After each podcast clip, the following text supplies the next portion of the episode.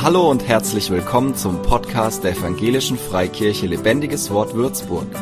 Mach dich bereit für ein neues Wort von Gott für dein Leben. Bei den Kindern ging es heute um Hagar. Sagt euch der Name was? Hagar. Gar nicht so bekannt, gar nicht so populär, aber dennoch in der Bibel zu finden. Und deswegen möchte ich euch heute natürlich, weil wir eine Gemeinde sind und auch in eine Richtung gehen, gerne mit in das Thema Hagar nehmen. Du darfst gerne mal meine Folie anwerfen. Hagar, Gott, der mich sieht. Darum geht's nämlich in der Geschichte. Und obwohl Hagar ganz klein ist, ganz unpopulär, ganz unscheinbar, können wir von Hagars Leben, aus Hagars Geschichte zwei sehr, sehr wertvolle Dinge lernen und die möchte ich mir heute mit euch anschauen. Ja, zuerst mal, wer war Hagar? Vielleicht kennt nicht jeder Hagar, das äh, ist durchaus möglich. Wenn ihr die Geschichte lesen wollt, sie steht im 1. Mose 16, wird noch an zwei weiteren Stellen in der Bibel erwähnt, aber 1. Mose 16, brauchst nicht mal das ganze Kapitel lesen, weißt du, was in Hagars Leben passierte äh, und was wir uns auch heute anschauen werden. Zuerst mal, Hagar stellt uns die Bibel vor, war eine Sklavin. Abrahams Frau Sarai blieb kinderlos, sie hatte aber eine ägyptische Sklavin namens Hagar. Andere Übersetzungen sagen Magd, das kommt aus dem Lutherischen, zu Luthers Zeit gab es ja keine Sklaven, da gab es aber Mägde und Knechte. So, das äh, war die gängige Bezeichnung. Deswegen hat er diese Übersetzung gewählt. Aber eigentlich steht dort Sklave. Also Hagar war eine Sklavin. Und jetzt weiß ich nicht, was ihr für ein Bild vor Augen habt, wenn ihr Sklaven seht. Aber Sklaven äh, sind vielleicht nicht damals das gewesen, was wir heute unter Sklaven kennen oder vielleicht auch aus der amerikanischen Geschichte unter Sklaven kennen. Aber es war schon so, dass sie keinerlei Rechte hatten. Sklaven hatten keinerlei Rechte und Abraham und Sarai konnten mit ihr machen, was sie wollten. Da gab es kein Gesetz, da gab es nicht irgendwie, ähm, dass die Hagar hergehen konnte und hat gesagt, Mensch, Sarai hat mich schlecht behandelt und der Abraham ist auch nicht immer gut zu mir, meine Arbeitsbedingungen sind äh, mies und ich möchte mein Recht einklagen. Das gab es nicht. Es gab eine ganz starke Klassengesellschaft zu Jesus Zeiten noch mal mehr und in der Klasse, wo du dich aufhielst, da hattest du Möglichkeiten, aber nach oben hin hattest du keine Rechte. Und Hagar war als Sklavin in der untersten Schicht. Sie hatte keine Rechte und auch wenn ihr Unrecht, Unrecht geschah, konnte sie sich nicht dagegen wehren, zumindest nicht rechtlich. Aber mal Beruhigung für euch, in der Regel wurden Sklaven gut behandelt. Also man hat sie nicht misshandelt in der Regel, denn sie waren auch wertvoll. So ein Sklave hat richtig Geld gekostet. Ein normaler Sklave vom Alten Testament weiß ich es jetzt nicht, aber in der Zeit Jesu hat er zwei bis drei Jahresgehälter gekostet. Aber da hast du erstmal normalen Sklaven bekommen, ja, vielleicht ein, ein Landwirt oder ein Lehrer, das waren so die, die äh, nicht so teuer waren, da hast du nicht so viel Geld ausgeben müssen. Aber teure Sklaven, zum Beispiel Ärzte, hm, ihr lieben Ärzte, ja, ihr wart damals leider auch in der Sklavenriege, ähm, die haben dann schon mal acht bis neun Jahresgehälter gekostet. Also da brauchtest du richtig Geld. Und das ist natürlich klar, wenn du dir heute ein Auto kaufst, ich bin an, deswegen bringe ich ein Autobeispiel, Frauen haben dann vielleicht andere, aber wenn du dir richtig teures Auto kaufst, wenn das mal Mucken macht, wenn das nicht so läuft, wie du möchtest, wenn das vielleicht irgendeine Warnanzeige bringt, dann wirst du eins machen, du wirst zur Werkstatt gehen und wirst gucken, dass die das wieder gesund pflegen, weil es wertvoll ist, weil du viel Geld dafür ausgegeben hast und weil du es genießen möchtest. Und so war es damals auch bei Sklaven. Sklaven hatten einen Wert und dir war sehr daran gelegen, dass es den Sklaven gut geht, damit sie damit du lange was davon von denen hast, damit sie dir lange dienen konnten. Es gibt natürlich in Deutschland auch Deutsche, für Deutsche ist ja das Kind das liebste Auto, zumindest äh, das liebste Kind, das Auto das liebste Kind, zumindest für die Männer. Für mich jetzt nicht, bin ich so der Autofan oder vielleicht ist es auch vorbei mit zunehmenden Jahren. Aber es gibt natürlich auch Deutsche, die verwenden ihr Auto nicht so ganz rühmlich, gehen nicht so gut mit dem um. Die Sklavenhalter gab es natürlich auch. Es gab Herren, die Sklaven hatten, die nicht gut behandelt wurden. Das gab es, aber in der Regel war es schon so, dass sie gut behandelt wurden und auch, dass ihr Wohl ihren Herren am Herzen lag. Ja, jetzt war Hagar nicht nur eine Sklavin, sondern sie war auch eine weibliche Sklavin.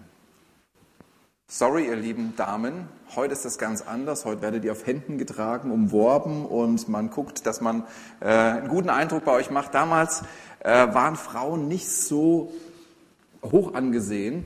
Man konnte mit ihnen nicht so viel anfangen, sage ich jetzt mal. Männer äh, konnten in den Krieg gehen, konnte man handwerklich gebrauchen.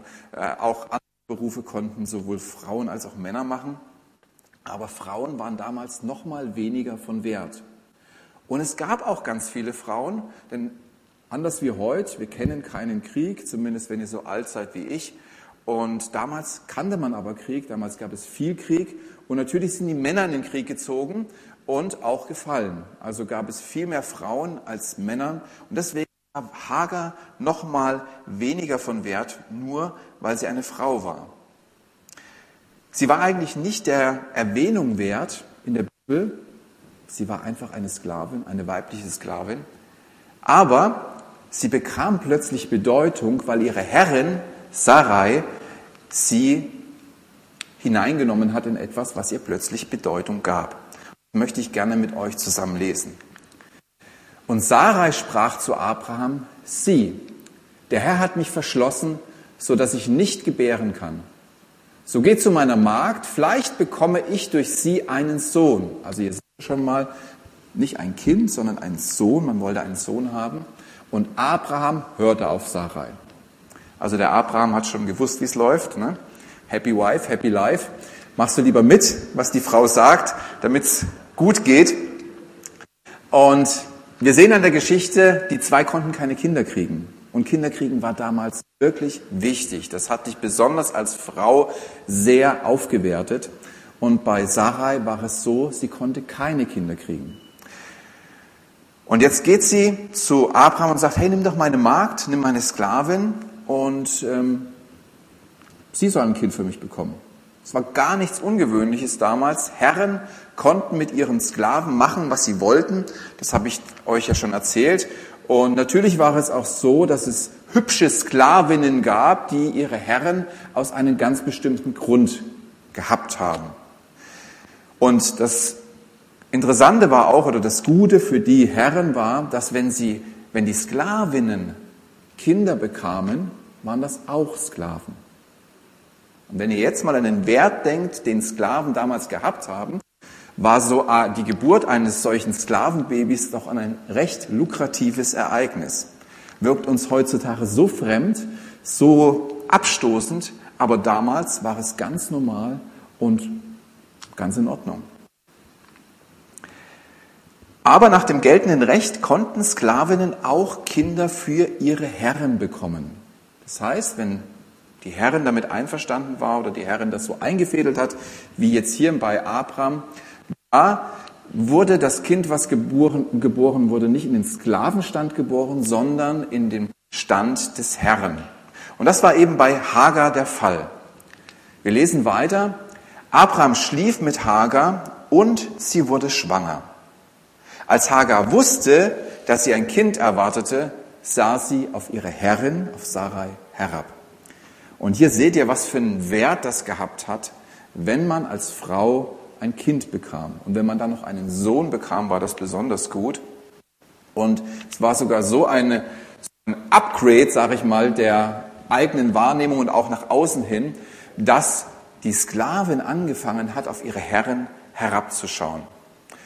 Und ich habe so einige Geschichten gehört von meiner Frau, wie das ist, wenn Frauen Rivalitäten ausführen. Die hatte da mal so eine Arbeitsstelle, wo es gar nicht schön war. Sie hat sich größtenteils rausgehalten, aber ich habe festgestellt, da sind wir Männer doch echt Waisenknaben. So, wenn Frauen aufeinander losgeht, da geht's schon heiß her. Vielleicht nicht bei allen, aber das, was mir meine Frau damals mit nach Hause gebracht hat und erzählt hat, das war schon heftig. Und so fingen nun auch die Probleme an zwischen Hagar und Sarai. Rivalitäten, die sie ausgetragen haben. Und die möchte ich gar nicht hier weiter ausmalen. Es steht auch nicht sehr, sehr viel darüber. Nur, dass sie je länger, je mehr Clinch miteinander hatten. Und die Situation spitzte sich zu, immer mehr, so dass Hagar etwas tat, was ihr auch den letzten gesellschaftlichen Wert nahm. Alles, was bisher noch da war an Wert, war mit dieser Tat auch passé. Und ich möchte mir das gerne mit euch durchlesen. Hier steht nämlich in den Versen 5 bis 6, wir sind immer in 1. Mose 16 und jetzt Verse 5 bis 6. Da sagte Sarai zu ihrem Mann, mir geschieht Unrecht. Also, Sarai hat Abraham den, die Sklavin gegeben, damit die Sklavin Sarah ein Kind gebiert. Und äh, jetzt sind die Rivalitäten da. Die Hagar schaut auf Sarah herab, die zwei äh, clinchen sich. Und jetzt sagt Sarai, also die offizielle Frau von Abraham, mir geschieht Unrecht und du trägst dafür die Verantwortung.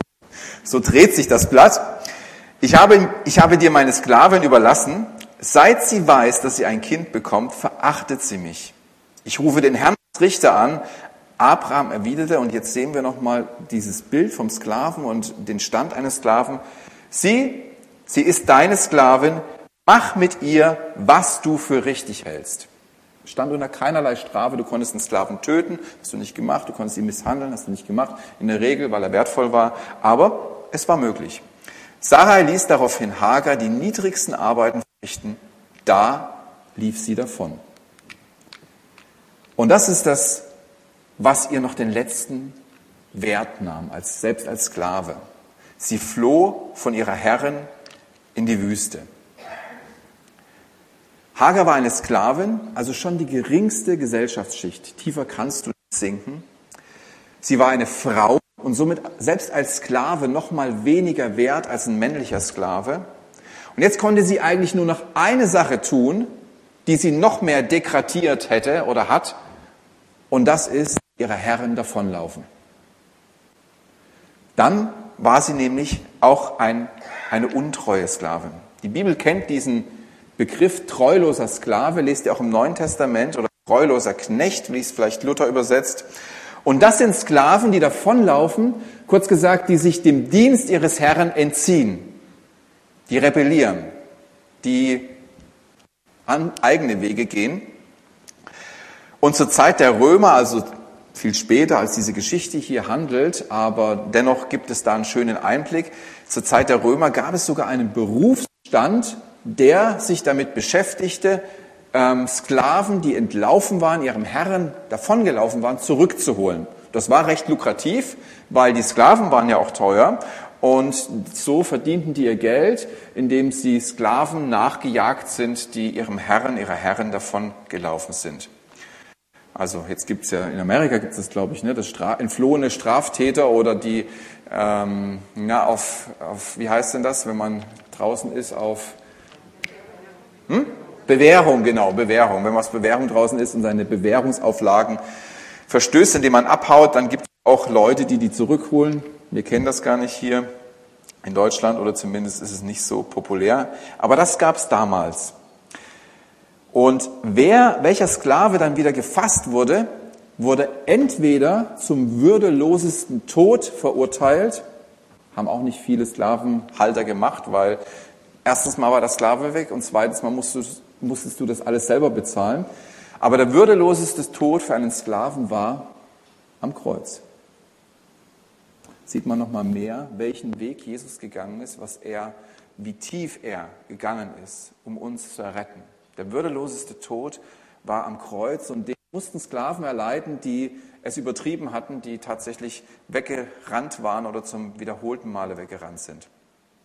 Entweder Tod am Kreuz oder der Sklave wurde gebrandmarkt. Das hat, er hat, heißt, er hat ein Brandzeichen, hat er sowieso bekommen, in den allermeisten Fällen, aber er hat ein Brandzeichen bekommen, was ihn noch mal mehr äh, ähm, ja, herausstellt oder wo man noch mal mehr an ihm sehen kann, dass er ein untreuer Sklave ist und dass er eigentlich keinen Wert hat. Also der wird verscherbelt auf dem Sklavenmarkt und habe euch mal was mitgebracht, nicht aus Hagars Zeit, aber hier aus der Zeit der Römer. Ähm, heutzutage gibt es ja Hundebänder und Hundemarken. Damals gab es tatsächlich Sklavenhalsbänder und Sklavenmarken. Und wenn du ein untreuer Sklave warst, wurdest du irgendwie gekennzeichnet. Nun ist klar, dass ich kein Bild von einem gebrandmarkten Sklaven dabei haben kann. Aber sowas gab es auch. Der Sklave hat ein metallenes Halsband bekommen, das er nicht abnehmen konnte und auch so eine Marke. Und hier habe ich mal die Übersetzung draufgeschrieben. Der ist anscheinend schon ein paar Mal weggeflitzt.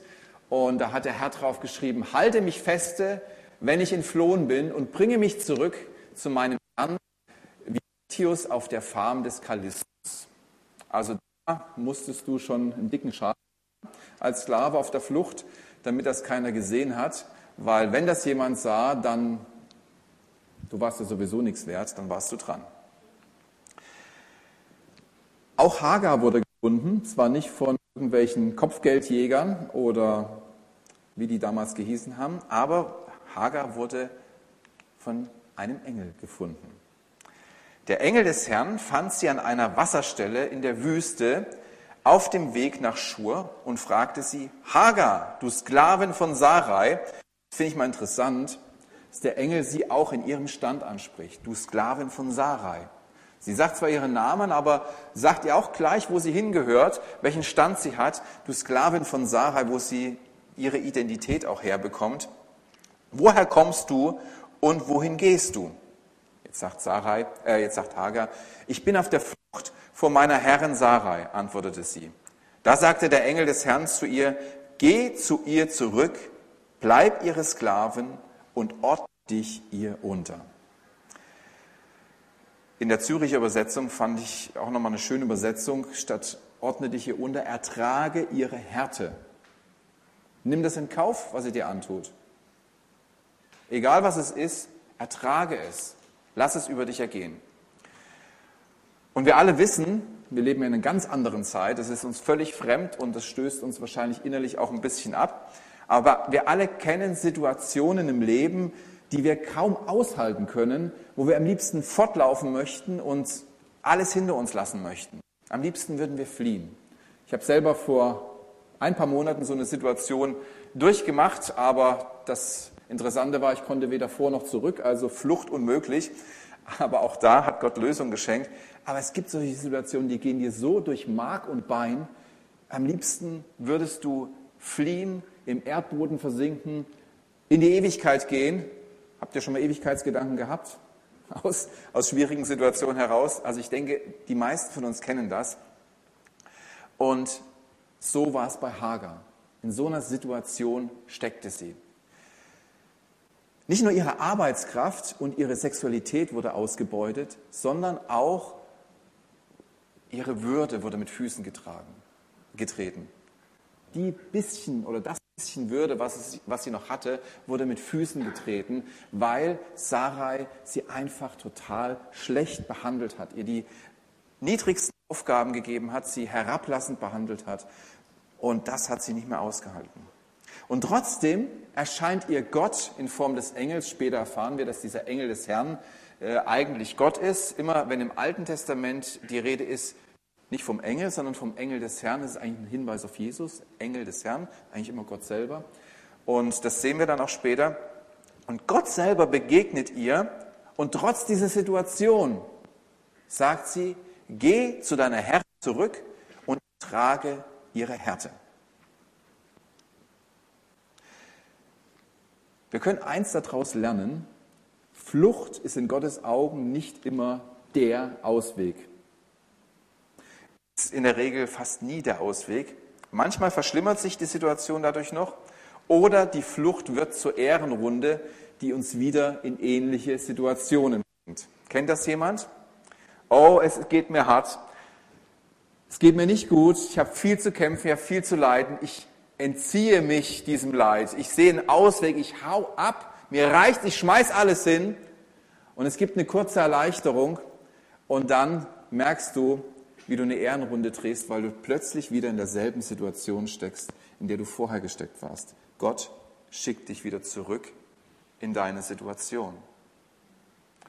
Es war nicht nur damals bei Hagar so, dass Gott sagt, hey, geh zurück und ertrag das. Auch heute erleben wir, wie Gott zu uns sagt, hey, ich weiß, was du erlebst, aber ich sage dir, geh zurück in deine Situation. Wir, sehen gleich noch warum. Flucht ist oft nicht der Ausweg. Die Israeliten waren 40 Jahre in der Wüste. Das ging ja viel schneller, hätte ja viel schneller gehen können. Aber sie waren 40 Jahre in der Wüste, nicht weil sie abgehauen sind, in Anführungsstrichen nur, weil sie gemurrt haben, weil sie sich beschwert haben, weil sie sich beklagt haben bei Gott, waren sie 40 Jahre unterwegs und durften nicht in das verheißene Land. Sie haben sich mit ihrer Situation nicht anfreunden können. Sie haben immer das Negative gesehen, immer das, was herausfordernd war, das nicht so geklappt hat. Und anstatt die Möglichkeiten Gottes zu sehen und sich zu fragen, oh, es ist eine ausweglose Situation, ich bin gespannt, was Gott in dieser Situation jetzt machen kann, wie er uns helfen wird, weil er ist ein treuer Gott, er hat uns so oft geholfen, so oft herausgeführt, auch jetzt wird er etwas tun, wollten sie immer wieder zurück in die Sklaverei und haben gesagt, Gott, wo du uns hingeführt hast, ist alles Mist. Es wäre viel besser gewesen, wären wir da geblieben, wo wir gewesen sind. Und das hat letztendlich dazu geführt, dass sie 40 Jahre in der Wüste wanderten und nur die neue Generation durfte ins verheißene Land. Es geht darum, wie wir unsere Situation wahrnehmen. Nehmen wir sie als totale Belastung, was sie auch ist, wahr? Und wollen wir resignieren, wollen wir uns beschweren, wollen wir am liebsten raus, machen wir Gott verantwortlich für all das, wo wir drinstecken und verlieren vielleicht fast unseren Glauben? Oder sagen wir, hey Gott, ich stecke in dieser Situation, aber Du bist doch ein Gott der Wunder. Du bist doch ein Gott, der gegenwärtig ist. Ich habe hier einen bekannten französischen Schriftsteller gefunden, der heißt Jean de La Fontaine, und der hat mal Folgendes gesagt.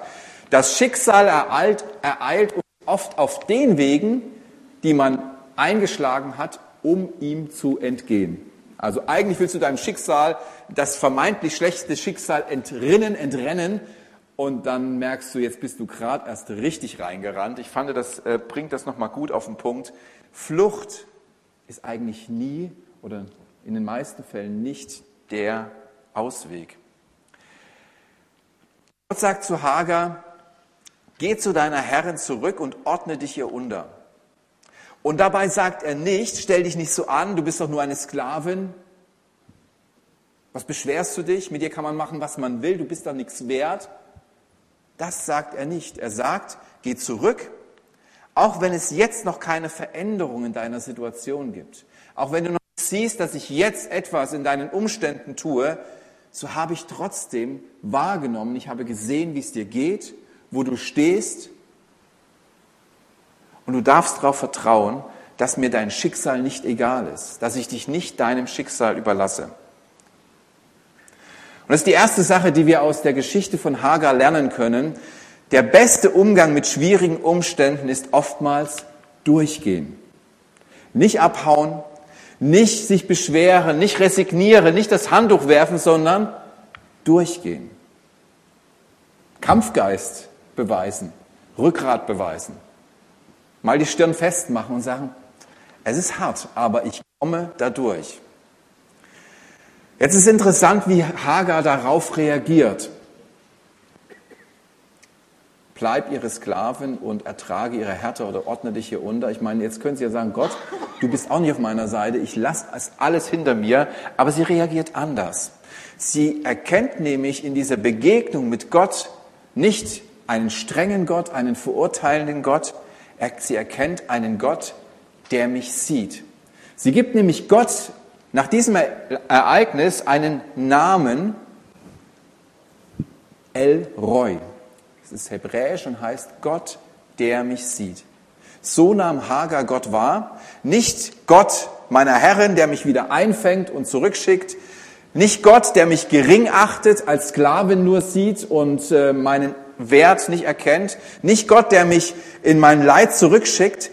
Was für Hagar im Vordergrund steht, ist dass Gott sie wahrgenommen, dass Gott sie gesehen hat, dass Gott ihre Situation gesehen hat. Und ganz ehrlich, an diesem Punkt stehen wir doch alle. Unser tiefes Bedürfnis ist unter anderem, dass wir gesehen werden als Menschen, dass jemand uns wahrnimmt als Persönlichkeit. Wir haben Sehnsucht, gesehen zu werden, wir haben Sehnsucht, wahrgenommen zu werden. Und Das drückt sich auf so viele unterschiedliche Art und Weise aus. Ob das Instagram ist, Facebook ist, TikTok ist.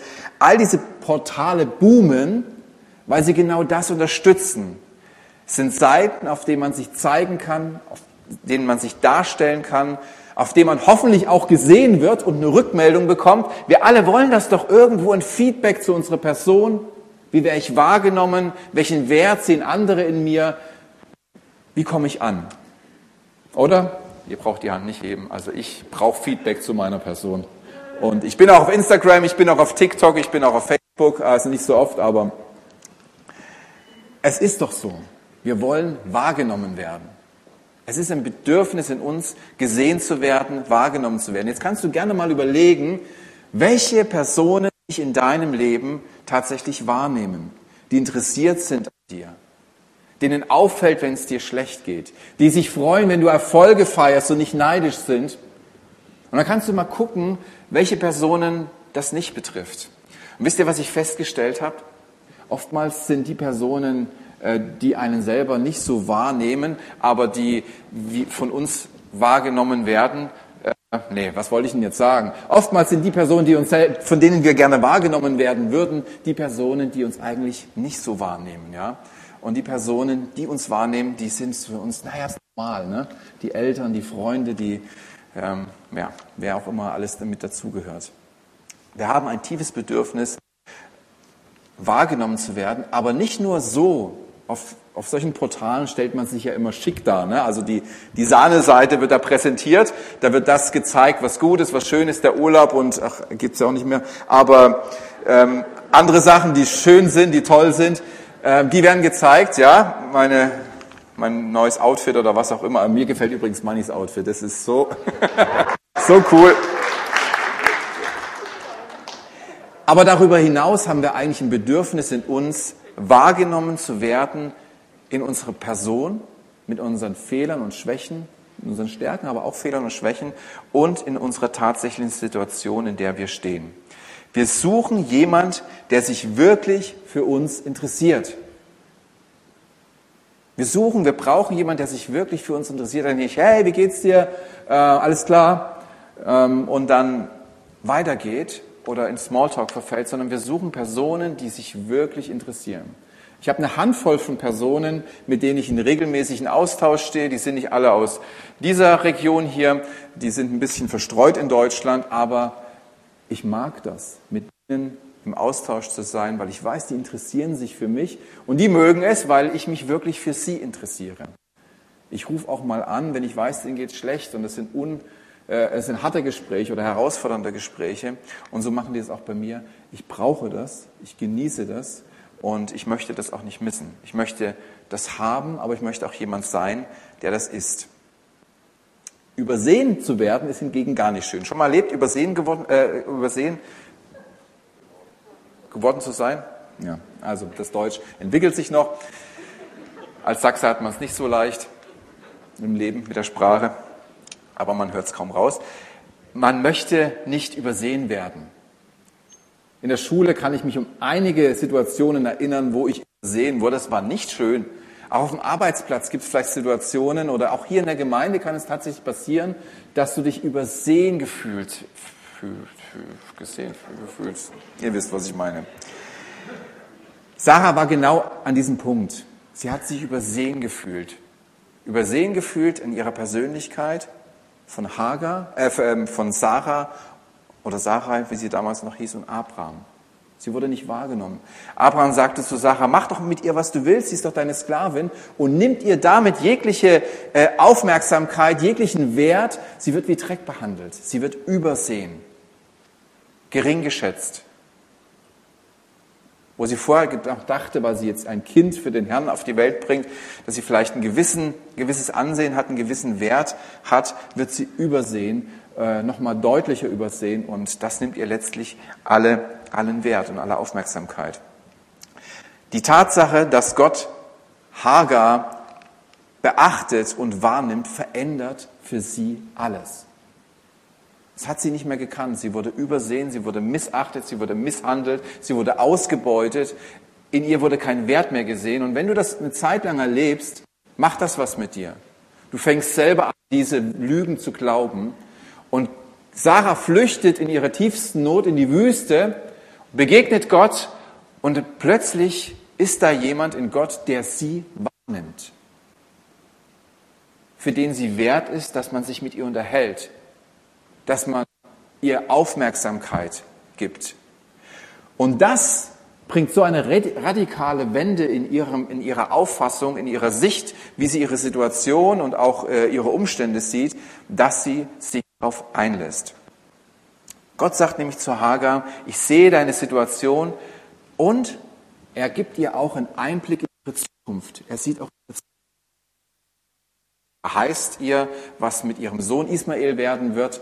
Ähm, er gibt ihr einen Blick in die Zukunft und sagt, hey, ich habe dein Leben vor Augen. Ich sehe, was jetzt ist, ich sehe aber auch, was später ist. Und plötzlich gibt es für Hagar eine totale Wende in ihrer Auffassung, äh, in ihrer Seele, in ihrem Herzen, sodass sie neue Wege gehen kann. Sie fühlt sich plötzlich gesehen und bekommt dadurch einen ganz anderen Umgang mit ihren Umständen, mit ihrer Situation. Nun ist sie, ist sie sogar bereit, zurückzugehen, obwohl sich ihre Situation durch ihre Flucht eher noch verschlechtert hat. Ich habe euch ja erzählt, was, welchen Wert Sklaven hatten, die dann noch ihren Herren entflohen sind. Letzte Schicht, allerletzte Schicht, allerletzter Stand. Und trotzdem ist sie bereit, durch diese Ansprache, durch diese Wertschätzung, durch diese dieses Gesehenwerden von Gottes Seite her bereit, in ihr Schicksal, in ihre Not, in ihre Herausforderung zurückzugehen. Dass Gott ihren Schmerz, ihr Leid und ihre Situation wahrnimmt und eine Zukunft für sie sieht, das tut ihr gut, das stärkt sie, das gibt ihr Trost und das lässt sie letztendlich aufstehen und sogar in, ihren widrigen, in ihre widrigen Umstände zurückgehen. Wir brauchen jemanden, der uns sieht. Ist das so? Ich brauche jemanden, der mich sieht. Und nicht nur meine Stärken schätzt, sondern auch ein Ja zu mir hat in meinen Schwächen, in meinen Herausforderungen. Ich brauche jemanden, der mich sieht in meinen Umständen, in meinen Situationen, in meinen Problemen und nicht nur in dem, was vielleicht gut läuft, mich feiert, wenn ich gut funktioniere, sondern der auch da ist, sagt, hey, du hast keinen Wertverlust in meinen Augen, bloß weil es mal nicht so gut läuft. Und das tut uns gut. Die Geschichte von Hagar soll uns auch das lehren, dass Gott ein Gott ist, der uns sieht. Selbst wenn du niemanden in deiner Umgebung hast, wenn es niemanden in deiner Familie gibt, niemanden in deinem Freundeskreis und bei deinen Kollegen auf der Arbeit oder Kommilitonen im Studium, Gott ist ein Gott, der dich sieht und der deine Situation kennt und nicht nur deine Situation kennt, der auch deine Zukunft kennt und der einen Plan mit dir hat. Und der sagt, hey, ich sehe dich in deiner Situation, wo du drin steckst, und du hast eine Zukunft in meinen Augen. Und wenn du diese Ansprache Gottes, die du heute auch bekommst durch diese Predigt, erfährst, wird sich das, wird das etwas bewirken in dir, wird das etwas verändern, weil jemand an dich glaubt, weil jemand ein Ja zu dir hat und weil jemand eine Zukunft an dir sieht. Gott möchte dir auch heute persönlich zusprechen, dass er ein Gott ist, der dich sieht in deiner Situation, dass er ein Gott ist, der ein Ja zu dir hat und dass du ihm wichtig bist. Vielleicht hat sich an deinen Problemen, an deinen Herausforderungen, obwohl du Christ bist, obwohl du diese Zusprache von Gott bekommen hast, noch nicht viel geändert. Aber Gott ist in all dem drin. Gott ist in all dem bei dir. Und genau damit möchte er dir Trost und Mut schenken. Gottes Absicht ist nicht, alle Umstände sofort zu ändern, weil sie dir zu hart sind. Gottes Absicht ist, dir Trost und Mut zu geben, damit du durchgehen kannst. Der Ausweg ist nicht ein Hinwegnehmen deiner Situation. Der Ausweg ist, dass du hindurchgehst und den Ausweg mit Gott findest. Schöner Psalm, Psalm 23. Und muss ich auch durchs finstere Tal? Es gibt Zeiten in unserem Leben, dann müssen wir durchs finstere Tal. Es ist nicht nur alles Autobahn, nicht nur alles hochwärts gerichtet. Eigentlich sind diese Zeiten mehr hochwärts gerichtet als die guten Zeiten.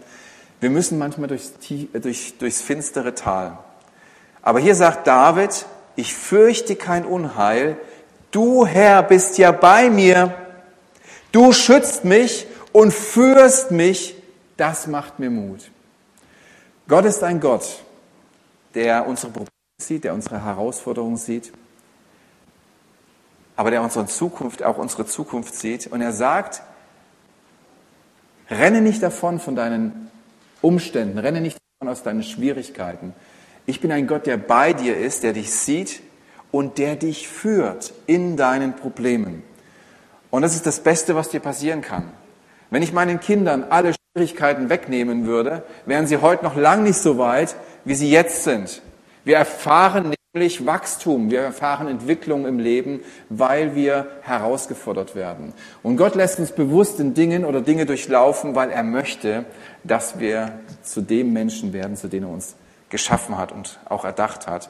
Und er sagt genau in diesen Situationen zu dir, ich sehe dich, ich bin bei dir und ich führe dich ich werde das nicht alles wegnehmen, aber ich führe dich dadurch und du wirst sehen, dass sich etwas ändert. Gott, Gottes Hilfe zeigt sich also darin, dass er uns dort herausholt, indem er uns herausführt. Hindurchgehen ist letztendlich der Weg heraus. Und es ist wirklich so, wenn du das erfährst, seine Gegenwart erfährst, wirst du merken, es reicht. Zu Paulus sagt, sagt er, meine Gnade ist für dich genug, die, die reicht dir aus.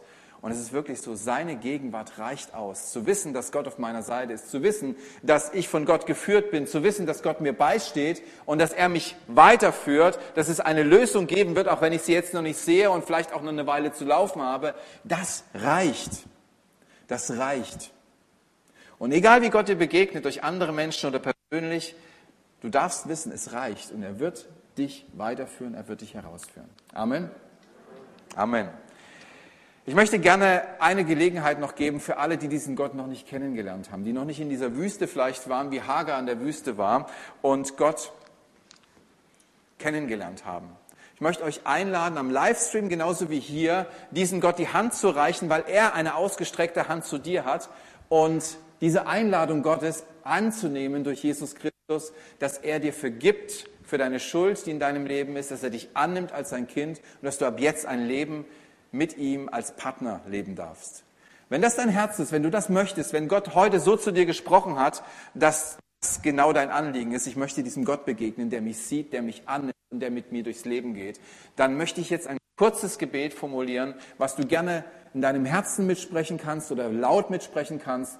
Und wenn du das wirklich willst und in deinem Herzen ein Ja dazu hast, dann verspreche ich dir, ist genau das passiert. Du bist diesem Gott begegnet, er hat dich angenommen und du kannst ab jetzt ein Leben mit ihm leben.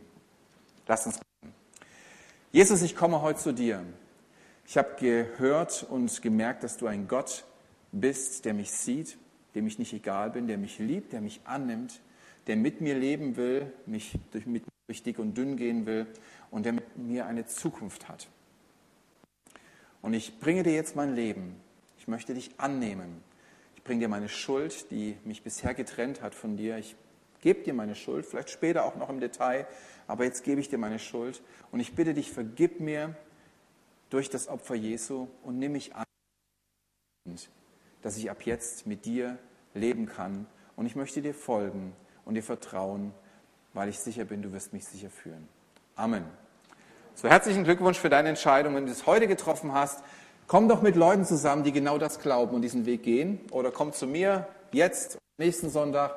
Oder such dir eine Gemeinde bei uns oder sonst wo, wo genau das gelebt wird, eine lebendige Beziehung zu Gott. Was brauchst du, um den Weg nicht wieder zu verlassen? So wünsche ich euch alle einen gesegneten Sonntag und Gott ist mit euch. Für mehr Infos besuche uns auf Facebook unter lebendigeswort.de oder einfach persönlich im Sonntagsgottesdienst.